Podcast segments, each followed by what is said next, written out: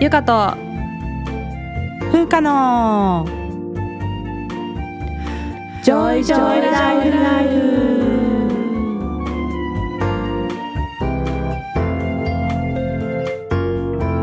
この番組ではゆかと風花2人の女医が日々の暮らしや仕事にまつわる小話などざっくばらんな日常トークをお届けします。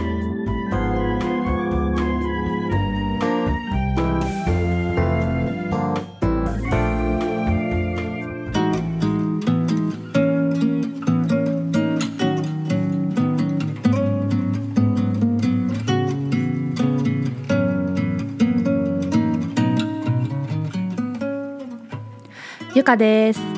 風花です。始まりました。ゆかと風花のジョイジョイライフ、はい。今回エピソード137ということではい。137回目でございます。はい。はい。6月、6月ですよ。そうだ。梅雨がやってくる。恐ろしい。何回か前の回で、あのうん。レイングッズを楽しもうっていう話をしたかと思うんですけしてましたれども、ね。えレインブーツを買ったって言ってあたそうそうそう話じゃなそうそう。そう、かった？んん。そうです。で傘が欲しいって言ってたんだよね。そうなんです。うん。で先日買いに行きまして、おおうん、えーあのデパートにあるんじゃないっていう話してたので、うんしてたしてた。伊勢丹百貨店に行ってまいりましたよ、ガチじゃないですか。ガチで。伊勢丹百貨店。そう。ん。であの予想通り1階にありました。あのいろいろ。でしょ？そう。帽子とかハンカチとかあるとこそうでしょ？そうそうそう、う。んそこのコーナーに一角に、うんもう広い傘コーナーがあったんですけれども、うんうん。たらまあものすごい高いのね。傘って。まあそうですよ。あのいいやつは高いっすよ、そうだね、ん。伊勢丹だからってなると思うんだけど、うん。もう1万円オーバーのばっかりで。1万円か。確かに高いな。だって1万500円とかで買えるもんね。そうなのよ。だって機能的には500円で手に入るものに1万円出すかっていう話になってきますよそうなの。こで、うんこれなくしたらめっちゃショックだなと思ってなくす前提で考えてるからいやそうそうそう。わかるわかる。なくすよ、うん。なくすんだよ。な 私はあのセールで5000円の西雨兼用傘っていうのを買ったんですけど、元値はじゃあ多分元値はねうん。多分ね7,8,000円ぐらいのやつだったと思うの。でもう夏の終わりぐらいに日傘一掃セールみたいなやつで買ったんですけどでももうねあの何回かなくしかけました。あだよね。ギリでもなくしてない。たまたま友達の家家っていうか友達の店に忘れたから 取っといてもらえたんだけど。そうよ。でも忘れるもんね傘ってね。そうなんだよね、うん。ぜで高いの買ったから忘れないかっていうとそんなこともないと私自分を信用してないから、うん。まあ そう思って、うん。そうあもう1万5,000円も出せないなってなって結局買えなかったっていう、なるほど。買わなかったんですよ買わなかった。5000円ぐらいのやつもあるんじゃないですか探せば。探せばあんのかな。百貨店だとやっぱそういういいやつしかないんじゃない、ねえそのすなんかデザイン性が高中くて。間ぐらいのねブランドがあればいいんだけどね。あのそうですね。500円と1万円の間が欲しいなと思って それで間取ったらやって5000円ぐらいになりますけど。それはどこで売っているのかちょっと探してみますまた。なるほど、でちょうどい伊勢丹でねこうなんか雨のち晴れっていう撥水素材を使ったアパレルブランドのポップアップストアもあったんですよ。あうん。の雨の日でもこうスカートとかズボンとか、うんうんあのついても水滴がこうポロポロ落ちますよみたいな感じで。でどれもねやっぱ可愛かったんですけどそれもね一着1万オーバーするんですよね、はあそうなんだ。え何スカートだけでスカートとかで1万円とかするってうん、こと、もう全然1万5千円とか2万近くして。わー可愛いけど高高いと思っあてそうなんだ。なるほどね。まあいい素材を使ってるからってことなんじゃないですかそうそうだね。うん雨の日を快適に過ごすにもお金がかかるんだなと思ってすごい、うん。なんか悲しい気持ちになって。買おうと思って行ったのに。意気込んでったのにね、うん。何も買えなくて帰ってくるっていう。なるほど。ね、うん。日差しもねその日すごい強くてうん。あの嫌だったんですけど、まあ、だんだん だんだん日差しも強くなってきたなって思ってたのねなってきてますよよね本当にね。そう。でハワイにいたた時は毎日キャップをねかぶってたんですよ。だけどさ東京で過ごす服装的にキャップかぶるって感じでもないからあーそっか。なんかでよく周りを見たら日傘を持ってる人がすごい多いなと思って、で日傘もね買って見てみようかなと思って日傘も見たんですけれども、それもねまた1万円超えてたんですよ。えー、高いね。そうなんだ。うんうん、でもやっぱ可愛くて機能性の高いものが多くて。そうよね。基本西雨兼用とかでしょ。そう雨の日でも晴れの日でも行けるみたいなやつだし、ね。100%カットとかね。うんうん。確かにさハワイってさ日傘してる人いないよね。いないよね。そう。私一人で日傘してたんですけど あの周りの目を気にせず。そう。すっごいねねなんかキャップかぶってる人は多いね。確かそうに。そうなの、うん。便利だ。楽だしね、うん。うん。日傘さしてる人はね観光客かなっていう感じがやっぱする。すごく。なるほど、うんうん。うんそうだよね。浮いたもんね、うん。明らかにね、うん、そっか。でも日本はね全然差してますよね日傘はね。そうなんだよね、でさうん。北海道もさそんなに日差し強くないから日傘を差すっていう習慣がなくて、なかったね北海道のね、しかも朝うん。晩しかさ移動してなかったら余計にさ、うんうんうんうん。日なんか出てない時期の方が長いから、うんそうだからね、こう日傘さす習慣がなかったんだけどうんうん。欲しいなと思って。うん。で、ま、雨傘はもしかしたらこうん。折りたたみ傘で乗り越えられるかもしれないなって今ちょっと思ってるんだけど日傘はね、買おうかなと思ってて、いいじゃないですか。で、うん。熱中症予防のためにも？そうそう全然違うよ。あの日傘さしてたら。やっぱそうなんだね。涼しさが全然違う。そうなんだね。やっぱ直接じりじり来ないから、うんうんうんうん。で日焼け防止にもいいしさ。そうだよね、うん。でハワイはさ日差しが強くてもカラッとしてたけどやっぱ日本はさ、うん湿度が高いじゃないですか、うん。で、うんうん。熱中症のリスクってこの日差しと湿度のがねこう相まってうんだから、まあ、日差しだけでもよけたら熱中症予防になるかなと思ってうんね。確かに確かに。そう。です。もう日本の夏の三種の神器がうんうん。まず日傘サングラス、うんハンディ扇風機ですね。この3つも夏は常に持ち歩いうてる感じか。いやもう夏来てるもんね、うん。ちょっと。来てますよ夏が。夏が来ております、でその日あの、うん。まあね伊勢丹に行って何も買わないっていうことがちょっと私はできなくって。えーで、まあ、何を買ったのかと言いますとあの、うん。レペットっていうバレーシューズのブランドがあるんですけど、その靴をですね新調しました。いやちょっと待ってください。あの1万円の傘を渋ったんだけど靴は新調したということでよろしいでしょうか？え結よろ局しいです。結局あのなんていうか予算よりだいぶ買ってますよね。そうなんです。あのこのレペットのね靴は、うん。私がうん。3年目だか4年目だかに、うんあの海外学会でパリに行った時があってあの、うんうん。レペットってパリのブランドなんですよフランスの。それで、まあ、本店に行って買ったんですよね。でカミーユっていう黒のエナメルの靴でちょっとヒールのある可愛い靴なんですけどそれがねすごい私の足に合っててものすごい楽なの歩いてて。うん。でいいじゃん、うん。あの結構靴ずれができやすい足なんですけど全然できなくて、あのまあ、ストッキングで履いてもいいし普通に裸足で履いてもない楽なぐらうんいすごいね、楽な靴でずっと愛用しててもう10年近くうん。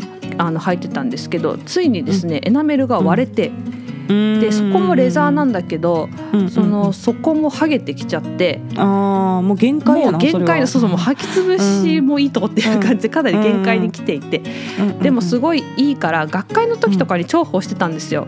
でちょっとだけヒールがあって、まあ、スタイルはよく見えつつ、うん歩いてもすごい楽ってねそうそうそう。ね。でうん。麻酔科学会が6月にあるので、えーうん。行こうと思ってて。そうそうそうそう。っていうまあ理由をつけて、うん。欲しいうん。うん。欲しいなと思って、そうそう。同じものこれがねあのうんゆかさんがあの紙袋だけを、うんうん。あの SNS にアップしてたんですそうでそれを見て「紙を買いました」って書いてあって「うんうん。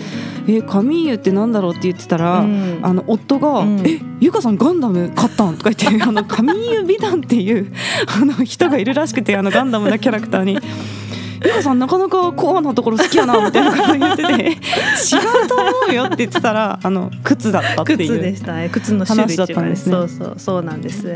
なるほど。っていうので、まあ、結局ね、うん。予想予算はオーバーしたんですけども、ずっと欲しかったので、まあ、誕生日プレゼントっていう、まあ、自分がね誕生日近かったんで、まあ、過ぎ過ぎましたけど っていういろんな理由をつけて買いました。買ったっていう、はい。なるほど。そんな伊勢丹トークでございました、はい、い、や私も全然百貨店のあうん。の地上に行かないんですよ、地上ねずっと地下そう。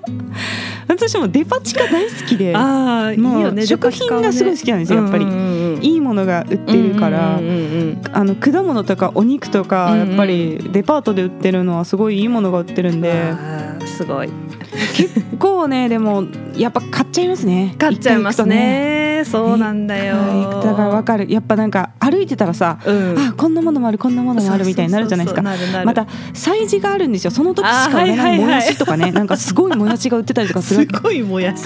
そうそう。でそのもやしとかも買って帰っちゃったりとかして、も帰りすごい荷物になるんですけど、まあそっか、ゆかさんはでも地上専門なんですね。私は地上が多いですね。そんなに買えないけどね、もう、うん、ね、なるほど。なるべく頑張って抑えている、うん、素晴らしいです。はい。そんな デパートトークでございました。はい。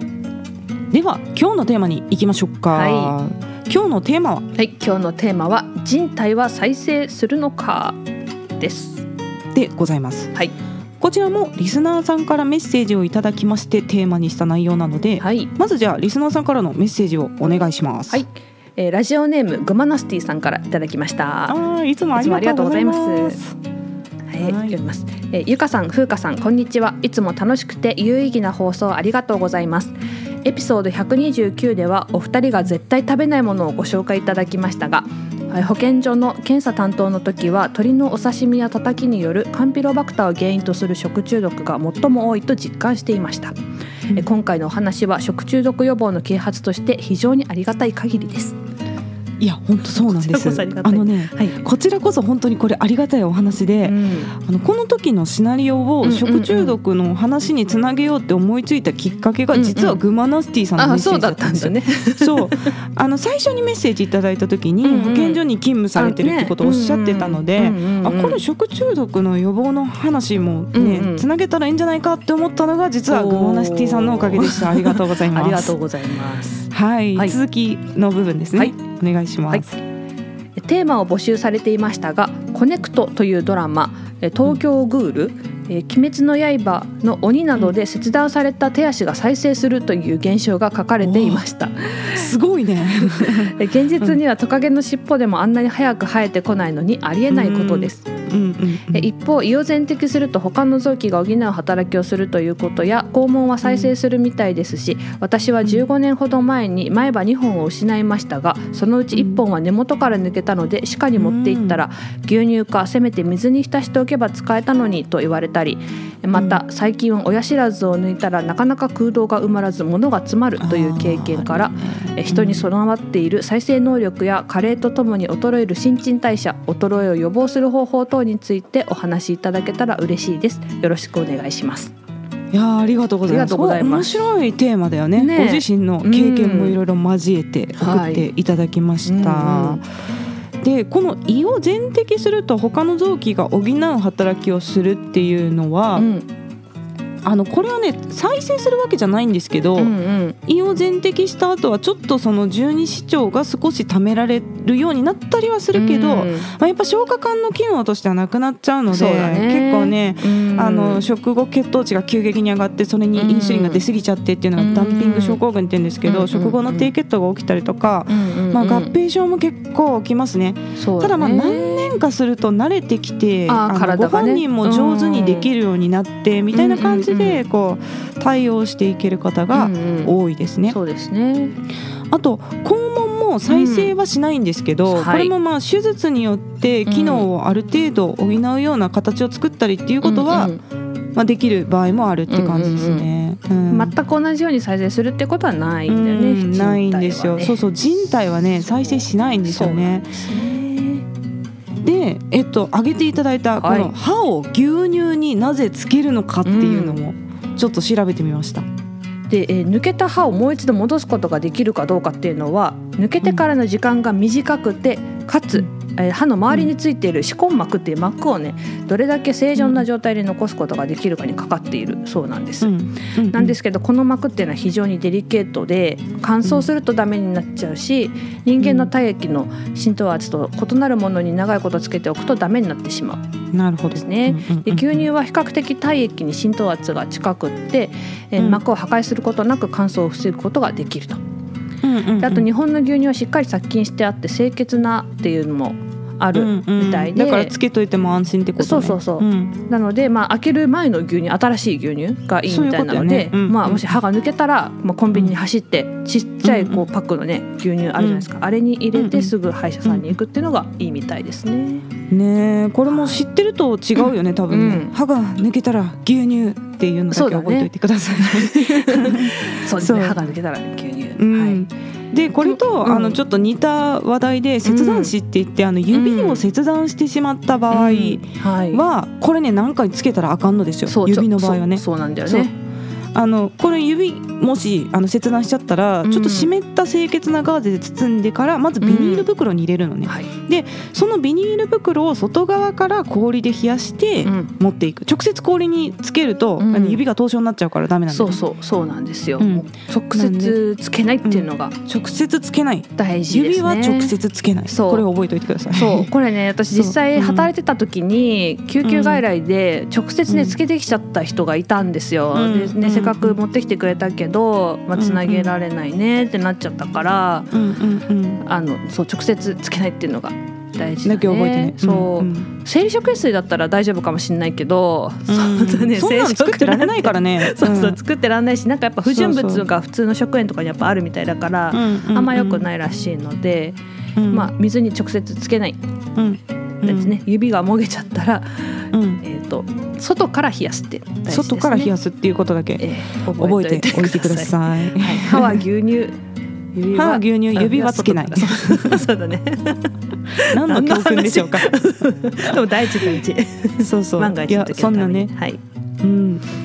そんな話から始まりましたが、はい、まあこの人体に備わっているような再生能力っていう話なので、うん。はい、まあ、再生能力といえば幹細胞なんではい。でね、ちょっと幹細胞について勉強しようっていうコーナーをやりたいと思います。はい。まず幹細胞って何かっていう話なんですけれども、はい、幹細胞あれね。幹の細胞、ね、幹のうんそうそう。肝臓の細胞じゃなくてね。あそうそうそうそう。肝臓じゃなくて、うん、音だけで言うと分かんないよね、うん、そう木の幹で書く幹細胞ですね、うんで皮膚とか血液っていうのは、まあ、一つずつの細胞の寿命っていうのは短いわけなんですよね、うん、でも、まあ、常に皮膚あるじゃないですか、うん、もげたりしてないっていうことはうん、まあ、絶えず細胞が入れ替わって組織の形を保ってるわけです、はい、なんで失われた細胞を再び生み出して補充する能力を持っている細胞というのがいます。それが幹細胞なんですね、はい。で幹細胞は2つの能力を持っています、はい、まず1つは分化能といって、うん、これが目的の細胞を作り出す能力ですね、うん、皮膚を作るとか赤血球を作るとか化粧板を作るとかそういう正しく分化していく能力、うん、それが分化能っていうことです、はい、でもう1個が自己複製能といって、これは自分と全く同じ能力を持った細胞に分裂することができる能力なんですけど、まあ、具体的にどういうことかっていうと皮膚の細胞が死んだからといって私の皮膚から急にゆかさんの皮膚が生えてこないってことですね。その同じ性質を持った肌質とかが変わらないでしょ、基本的に。でいつその細胞が死んでいつ新しいのができてるかも体感的にはわからないじゃないですか。まあ、それを自然にやってくれてると、だからちゃんと同じものが、はい、えー、複製できるっていう能力を持っているのが幹細胞という細胞ですね。はい。で幹細胞には種類がありまして大きく分けて2つありますね。うんうんはい。えー、1つ目が組織幹細胞っていうもので、うん、まあ、決まった組織とか臓器で消えた細胞の代わりをずっと作り続けている幹細胞です。うんうん、まあ、何にでもなれるわけじゃなくて、まあ、血を作る造血幹細胞とか神経を作る神経幹細胞とかいうふうに、うん、役目が限定されているものですね。うんうん。はいでもう一つが多能性幹細胞っていうやつです。で体の細胞だったらどんな種類の細胞でも作り出すことができるっていう細胞です。ES 細胞っていう肺性幹細胞とか iPS 細胞っていうのを聞いたことある人いると思うんですけどもこれらが多能性幹細胞っていうものですね。で多能性幹細胞から組織幹細胞を作り出すこともできます。多能性幹細胞の中のこの iPS 細胞っていうのは、この普通の細胞からこう逆走してる感じの細胞なんだよね、言ってしまったらね。ね、リプログラミング因子っていう、まあ、うん、その因子を見つけて、うん、この細胞が若返るふうにできたっていうのがこのノーベル賞の内容なんですけど、うんうん、iPS の、うんうん、だからあの何にでも分化できる幹細胞に普通の細胞を戻した細胞が iPS 細胞っていうイメージです。いやすごいよね。すごいことでしょこれは。本当すごいよね天中先生。うん。山中先生それがまさに日本でね開発されたっていうのもすごいことですけれども、はい。まあ、これがね再生医療の、まあ、基礎知識的なところになりますね。で再生といえばプラナリア習いますよねまず。習いますねまずね。絶対医学部で習うやつなんですけどプラナリアっていう動物動物っていうか生物がいるんですよ。でどんなのかっていうと、うん。頭が三角形でうん。そこにちっちゃな目がちょんちょんって並んでて、うん。平べったい感じなんだうんよね。うんうん。でこう水中をスーって這うよううにん。移動する生物で、うん。ちっちゃい生物なんですけど、うんうんこれね川に普通にいるって書いてあったんだけどあ私見たことないんですけど私も見たことないよ。ないよね野生のプラナリア。野生のプラナリ ちょっとなんかあの分裂させられてるあの動画のプラナリしか見たことがない。そうだよねシャーレの中で、うん。でこれ、うん。このプラナリアっていうのは全身に幹細胞を持ってるので、うん2つに切断したらうん。完全に2匹になるんですよ、ね。そこから生えてくんだよね。ねすごいよね頭側からは尻尾みたいなのが生えてくるし、うん。尻尾側からは頭が生えてくるわけ。よ、うん。でそれがもう10個とかに切っても全部10匹とかになっちゃう、すごいよね。すごいんです。うん。でそういうあの幹細胞を持っているうん。動物っていうのもいます、うん。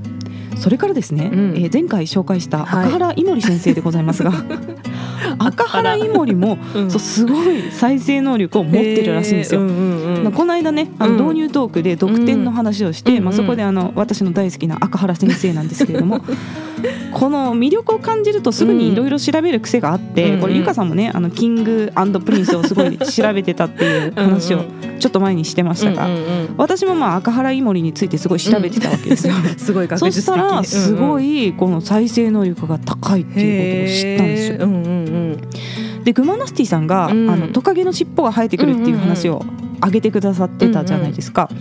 でトカゲはなんか危険を感じるとね、うん。尻尾を自ら切り離して逃げるんだけど、うんうんうん。このトカゲの尻尾には脱離節っていうところがあって、うんうんうんなんか骨とか筋肉とか皮膚の結合が緩くなってるところがあるんだって、はいはいはい。でそこにこうグッと力を入れると自分で切り離せるようになってるらしいんですよ。はいはいはいはい。でしばらくの間その魚とかもそうだけどさ、うんうん。神経締めしてないとビリビリ動くじゃないですか。うんうんうん。そね。でそういう感じで尻尾がこうビリビリはいはい。ぐにゃぐにゃ動いてるので、見たことある。うんうん。そう。そこにこう敵のうん。集中をこう引きつけといて自分は逃げる。本体は逃げるっていうことらしいんですね。はいはいはい。うんそうかそうかで確かに尻尾生えてくるんですけど、うんうん。トカゲの場合はうん。筋肉だけが再生するらしいんですよ。だから骨までは再生しないんだってその尻尾の中の骨まで。ははいはいはいはい。だからまた生えてくるけど、うんうん。今度筋肉だけの尻尾になってしまうのでちょっと短くなるなって。ああそうなんだ。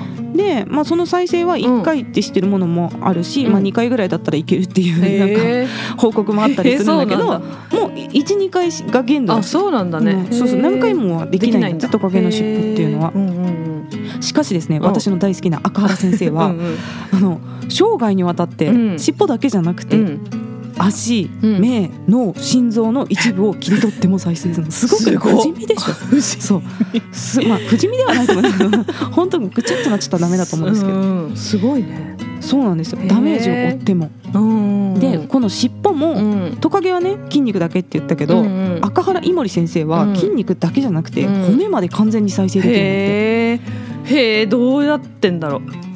そうそう。これはあのちょっとマニアックな話になるんですけど、うん。あのすごいねあの再生医療の分野では研究されてて、うんまあ、その幹細胞と、うん。あとなんかそれを誘導する因子みたいなのが血液中にあるんじゃないかっていうような話がうんありました。へえで四肢も肩関節よりバッて切断しても指先まで完全に再生できるんですよ。えー。だからこれまさにその「鬼滅の刃」だっけ、うんうんこの「鬼滅の刃」これあの赤原先生なんじゃないかって その赤原イモリの話なんじゃないかと思ったんですけど。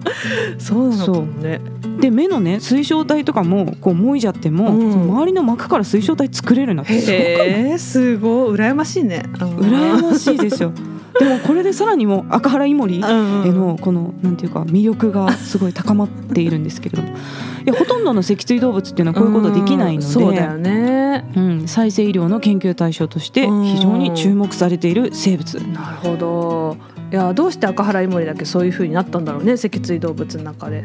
そうそうなんかイモリ全般やっぱりその再生能力が高いっていうのは言われてるらしいんですけど、うまあなんでなのかわかんないですね。不思議だよね、うん。そうです。はいじゃあ人間の体で再生能力が高いものはどこなのかと言いますと、え肝臓と皮膚です。だよね多分ね。パッと思いつくパッのがと思いつくのはね、うんうんうん。目取ったら復活はしないもんね。うんうん。うんで、まあ、肝臓は哺乳類の内臓としてはもう例外的に高い再生能力がございまして、うん。まあ、人では3分の2を切除しても2週間ぐらいで元の大きさに戻ると言われています。ねえすごいよね。すごいよね。うん。こんな取って大丈夫なんかいっていうぐらい取って。ね。だからまあ生生体肝移植とかができるんだもんね、そうそうそう。ん。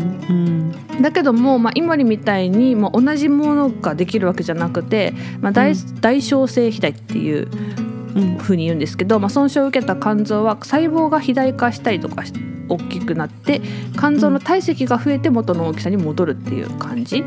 だそうね。でだからあのなんだ再生した肝臓だと、まあ、血管の位置とかが、まあ、本来の肝臓とは違う場所になってたりとかするうんうんうんん。ですよね。だからこれ生体肝移植は1回しかできないっていうことなんだよね,、うんうん。そうだね。見かけ上は同じサイズになってるけど、うん。なんか血管の底が違ったりとか、うん。あの細胞の状態が違うっていうことらしいです。そうですねうんで皮膚もすごいですよね、まあ普段から皮ね膚すごい、皮膚の。まあかさぶたとかできてねね。うん戻るから皆さんこれはご存知だと思うんですけど、うんうん。私は結構クリニックで指先を欠損してしまった患者さんを処置することが多いんですよ。うんうんうん。であの指先って言ってもその関節まではいかないっていうか本当指の本当に先端の部分だけを、よくあのスライサーとかで下ろしちゃったりとかいうのあるじゃないですか、ちょっと指の薄切りみたいになっちゃう状態、でそうすると指先がこう平らな切断面になっちゃうわけですよ、うんうん。指って本来こう丸みがあるじゃないですか、ね。指先は。うんうん。これがこうバツンと切れちゃってうんうん。平らになっ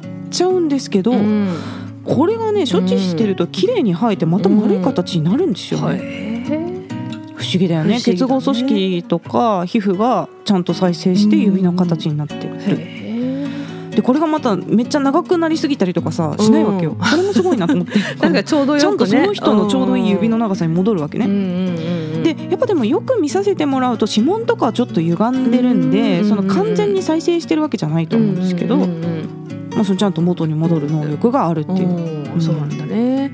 まあ、手術した後とかもね結構人によってはさ、うん何回も、まあ、来る人とかいるけど、これあれ前回の手術どこだろうねみたいな人いるからさ。そうそうそういるいる、ね。で私そうでした。あおのー股関節の手術をねうん。うん2年おきでやってるんですけど、うんうん最初に右やってで、うんうん前回の傷どれぐらい切ったか見してって言われて、うん。その左を手術する時に、うん右の傷見してって言われて、うん。見たらもう分かんなかったのその時。そうなんだ。2年経ってどこ切ったか分かんないじゃん。って言わ すごい再生大能力だ、ね、体どれぐらいの長さだったかみたいなのをこう先生が見たんだけど、えよく分かんないねとか言って言っててだから2年でそれぐらい消えちゃったからね。すごいね。うんそうか。結構な再生能力。うん。で指もね完全に切断してしまうと、うんあの座滅層だとダメなんだけど、まあ、スパッと切れちゃった時はもうつないだりもできるんだけど、なんかねつなぐ前にうん。ちょっとグロテスクな話かもしれないけど切断されちゃったところをお腹に縫い付ける、うん、皮下ってこと？いやあそうね。皮下なのかな。そう皮膚に縫い付けると、なんか血管が再生してくる、ああそういうことか。その指を栄養しようそうとして。そうそうそうそう、う。ん。えうんお腹ちょっと具体的にどんぐらいの深さに縫い付けるのかちょっとあんま分かってないんだけど、うんお腹に縫い付けてでその切断した指の方もどっかに縫い付けておくと、うん。なんかこうちゃんと、まあ、爪とかが綺麗に再生されるようになったりとかして、である程度日が経ってちゃんとこううん。血管とか神経が伸びた状態でうん。それらをまた取り出して再接続すること。さそうそうそう再接続するっていう手術もあるらしくっあてー、そうなんだ。血管とか神経のレベルだったら結構再生すんのかなってちょっとうん。そうじゃない。思っている。いやーありがとうございます、はい。ここまでがまあ再生の話だったんですけれども、はい。その後加齢とともに衰える代謝、これをなんとかしたいっていう うんね、話題もありましたがあの代謝といえばですね、はい、最近の話題はミトコンドリア系サプリです。うーん。あミトコンドリアは私めっちゃ好きなんですよ、うんうん。ちょっともう変態だけどあの ATP って言って体のエネルギーを合成する細胞の中にあるものですけど、うんうん。で最近、ん。アンチエイジング分野で話題なのが、ベータニコチンアミドモノヌクレオチドって言うんですけど NMN って言います、あのうんうんアルファベット3文字で、はい。でこの NMN っていうサプリメントなんですけど、うん。はい。これが NAD プラスっていう物質の全駆体なんですね。で NAD プラスっていうのはビタミン B3 の一種なんですけれども、まあ、細胞の代謝に必要な歩行素のの一つで,、でまあ、抗老化作用のあるこうサーチュイン遺伝子の活性化とかミトコンドリアの ATP 合成を助けるんじゃないかみたいなことが言われている物質なんです。でこれがうんこの NAD プラスがまあ年を取るとだんだん減少してくるっていうことが分かってて、はいはいでこの全駆体であるうんうん NMN っていう物質を摂取すると体内で NAD が増えるからこうアンチエイジングにいいんじゃないかっていううふうに考えられてる。るで最近はもう結構人の臨床試験での論文もいくつかあって。で具体的にはやっぱインスリン抵抗性の改善っていうんですけどインスリンが効きやすくなる。へだから少量のインスリンで血糖値下げれるようになったりみたいな効果が認められたりとか、あとは有酸素運動の能力が維持されたみたいな論文もありました、あと睡眠の質が改善するとか。まあ、でもこれはねアンケート調査だったと思います、脳波とかを測ってるわけではない、がそんななんかいろいろ人の臨床試験での報告もあって、まあこれめっちゃ効くかって言ったらあのすごい微妙なんですけど。あの安全性は確認されてる様子なのでね。うん、まあなんか経口摂取、うんうんうん。口から、うん、取るサプリメントとして、うんうんうん。まあ、一つ最近話題になってるのはこの物質っていそうう感じ。かそうかうん、で一部自由診療クリニックでは点滴とかやってるんですけど論文は経口摂取なので、あのサプリメントでいいと思います、うんもし取りたければ。高そうだしね、重心療クリニックそね。うなんですよ。であとまあミトコンドリア系って言ったらコエンザイム Q10 も、うんはいはいはい。あのミトコンドリアでの ATP 構成を助けるっていうサプリで、この NMN コエンザイム Q10 は医師でも飲んでる人をちらほら見かけます、アンチエイジング目的で。みようかな。でコエンザイム Q10 は夫が飲んでる、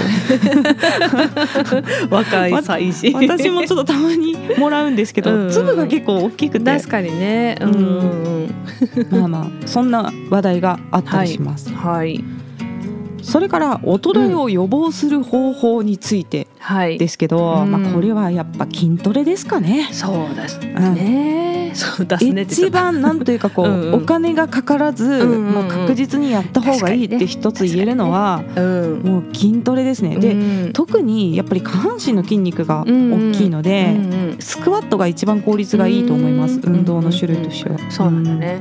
スクワットもあのなんだちょっと気をつけないとさ腰を痛めたりとかするからね。ちゃんと正しいやり方でやる正しいやり方で、ねうん、膝の角度とかね、うん。膝が内側に入らないようにとか、そうだね。うん、あとお尻を下げる方向とかがまあ大事にはなってくるんですけど、うんうんうん。まあ、それをしっかりちゃんと正しい姿勢を覚えれば、うん。まあ、自分で何回でもできてうんお金もかからなくて、そうだね。確かにね。こう一番、うん、いいなとは思います。うんうんでやっぱり衰えって言ったらサルコペニアってこの筋肉がどんどん減ってってしまって、うんうん。うんこう痩せてっちゃうっていう病気とうん。あと骨粗しょう症ですね。ね。骨がもろくなるっていうのは、うん。やっぱこれはねもう加齢性のものなので、正直生きてればみんななってくとは思うんですけど、やっぱり生活の質落ちるじゃないですか。筋肉なくてね,、疲れやすくなっちゃうと。うんうんで健康寿命をやっぱり延伸する、うん。あのお年寄りになっても元気に生きるっていうためには、もうこれらの対策はみんなした方がいいと思ってて、そうだね。サルコペニアと骨粗しょう症は。ね。うん。うん。やっぱ農家のおばあちゃんが元気なのってさもうずっと動いてるからだろうね、動いてるから。畑仕事してるからね。そう。そうそうそうそうそう、うん。ん。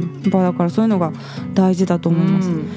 うんでまあ栄養素としてうん。はやっぱアミノ酸とかタンパク質をしっかり取ることと、うんあと骨粗しょう症にはビタミン D とカルシウムですね。うん。ただカルシウムはねまあ取りすぎるとなんか結石ができたりとか、あと電解質狂ったりとかもあるんで、ううん。うん。ほどほどに、ほどほどに、うん。うん。した方がいいんですけど、うん特に女性は、うん。あの閉経した後に骨密度がみんな低下するんですよ。そうですね。これはね女性ホルモンのエストロゲンっていうのがやっぱ出なくなっちゃうと、そのエストロゲンが骨を強くする作用があるので、それがなくなることによって弱くなっていくっていうメカニズムなんですけれども、はい。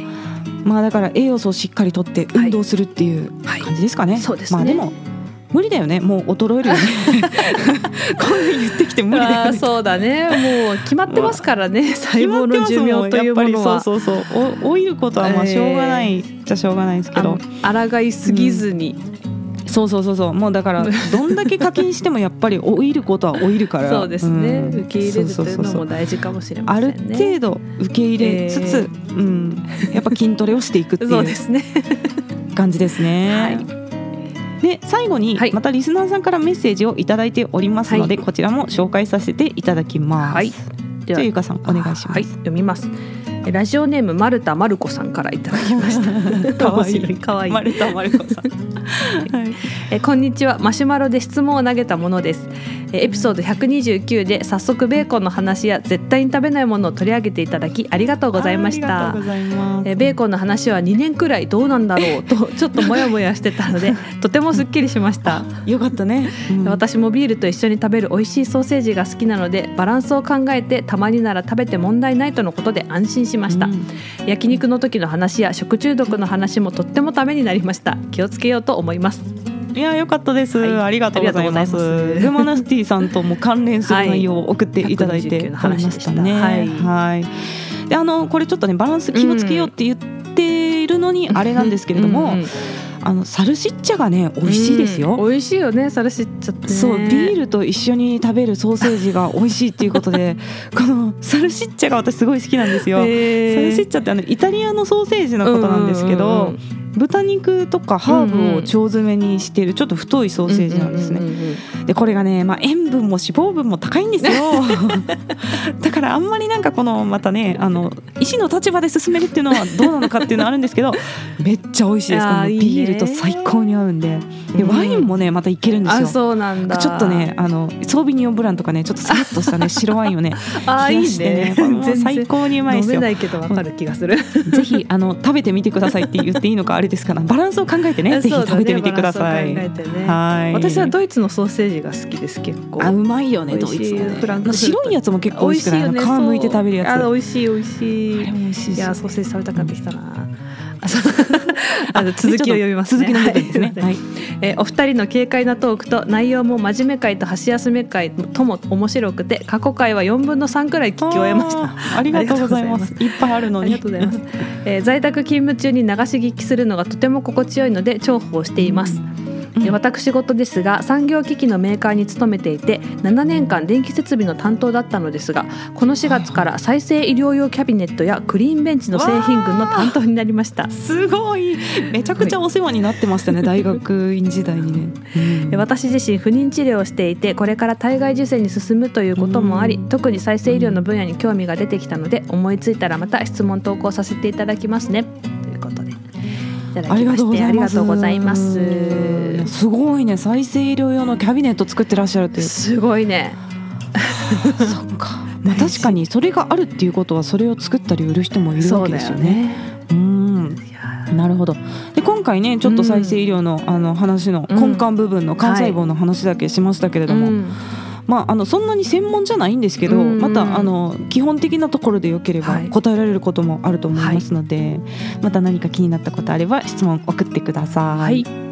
はい、では今回ねエピソードの137回目は再生医療の話などお送りしてまいりましたが、はい。次回エピソード138回目は？次回は未受精卵凍結してみた話です。最近話題ですよねこれもね。最近話題ですねこちらも。また再生医療ともちょっとつながる話になってくるかなと思いますので、ね。うんうん。未受精卵凍結についてお話ししたいと思います、はい。また感想や質問などありましたらゆか .fuka.gmail.com までお願いします。yuka.fuca.gmail.com ですはい、各種リンクが概要欄にあるリンクツリーにまとまっています。匿名で質問など送りたい方は、リンクツリーの中のマシュマロを投げるのリンクからぜひお願いいたします。